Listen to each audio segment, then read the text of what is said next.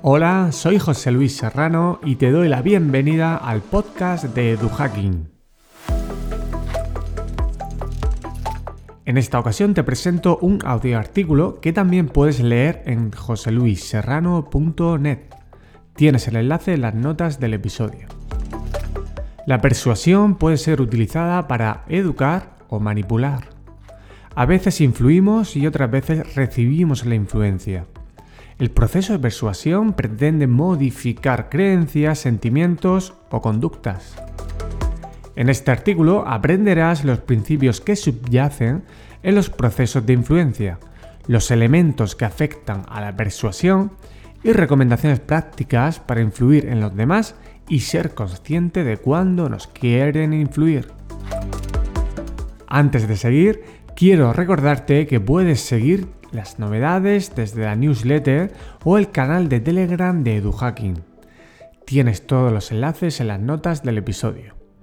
Además, si quieres ayudarme a que el podcast llegue a más personas, te animo a que te suscribas gratis desde tu plataforma de podcast favorita y lo recomiendes a tus amigos, amigas y colegas de profesión. Ahora sí, hablemos de persuasión. El que tiene la verdad en el corazón no debe temer jamás que a su lengua le falte fuerza de persuasión.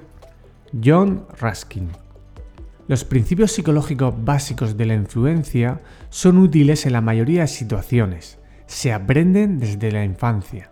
Son heurísticos, es decir, atajos mentales automáticos. Se dan en contextos diferentes, son funcionales y adaptativos. Veamos los siete principios sobre los que se sustenta la influencia social según Robert Cialdini y que son necesarios para posteriormente conocer algunas de las estrategias de persuasión más importantes y más utilizadas. Principios de influencia social. 1. Compromiso y coherencia.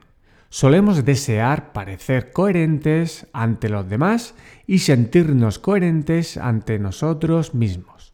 La coherencia se asocia a personas honradas, estables y racionales. 2 Reciprocidad.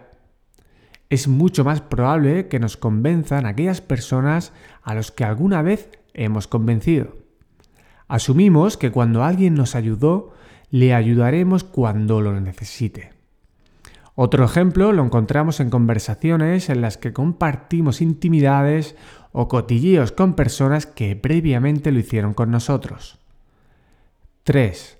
Validación social. Tendemos a decidir cuál es el comportamiento correcto tratando de averiguar qué piensan los demás sobre qué es lo correcto. Solemos aceptar peticiones si pensamos que lo hace la mayoría, y más cuando nos encontramos en situaciones inciertas o de alta inseguridad para tomar decisiones. La etiqueta de bestseller de un libro se basa en este principio. 4. Escasez. Consideramos algo más valioso si es menos accesible, porque nos hace sentirnos unos privilegiados y que somos únicos. 5. Simpatía. Se basa en la idea de provocar estados de ánimos positivos y asociarlos a un producto o idea que se desea vender o promover. Los anuncios televisivos en los que participan famosos se basan en este principio. Es frecuente utilizar el humor, la música o el atractivo de estas personas para aumentar su influencia. Puede que te venga a la cabeza en estos momentos el anuncio de George Clooney. 6. Autoridad.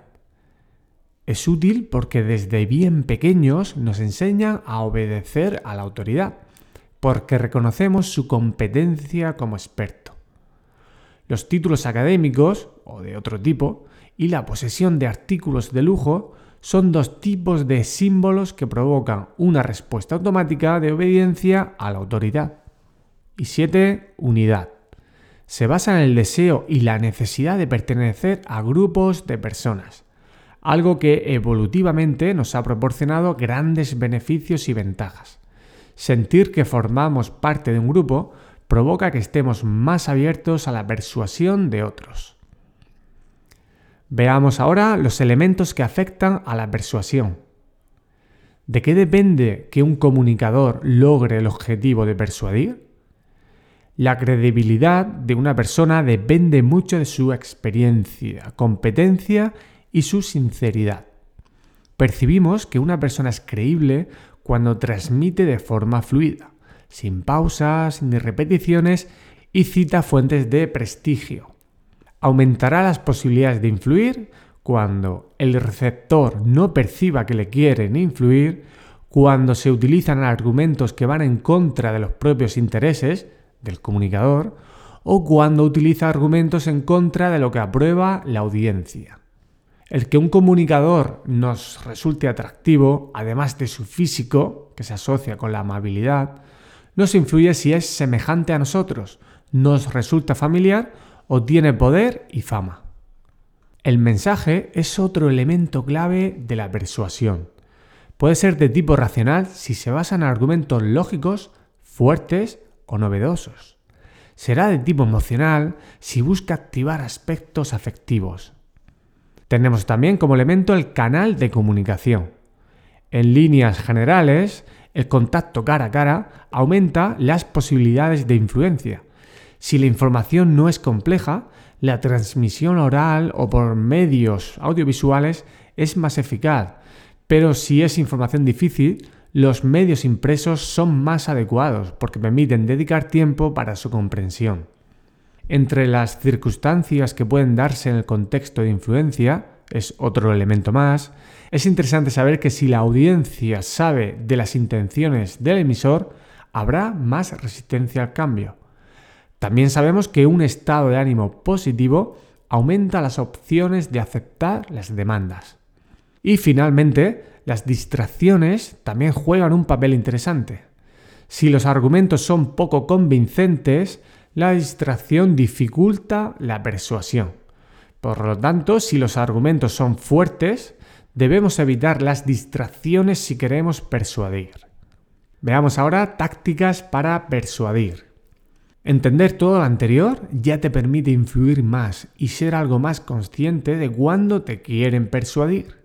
Además, aquí tienes varias tácticas y estrategias por si te ayudan a verlo de manera más clara a nivel práctico.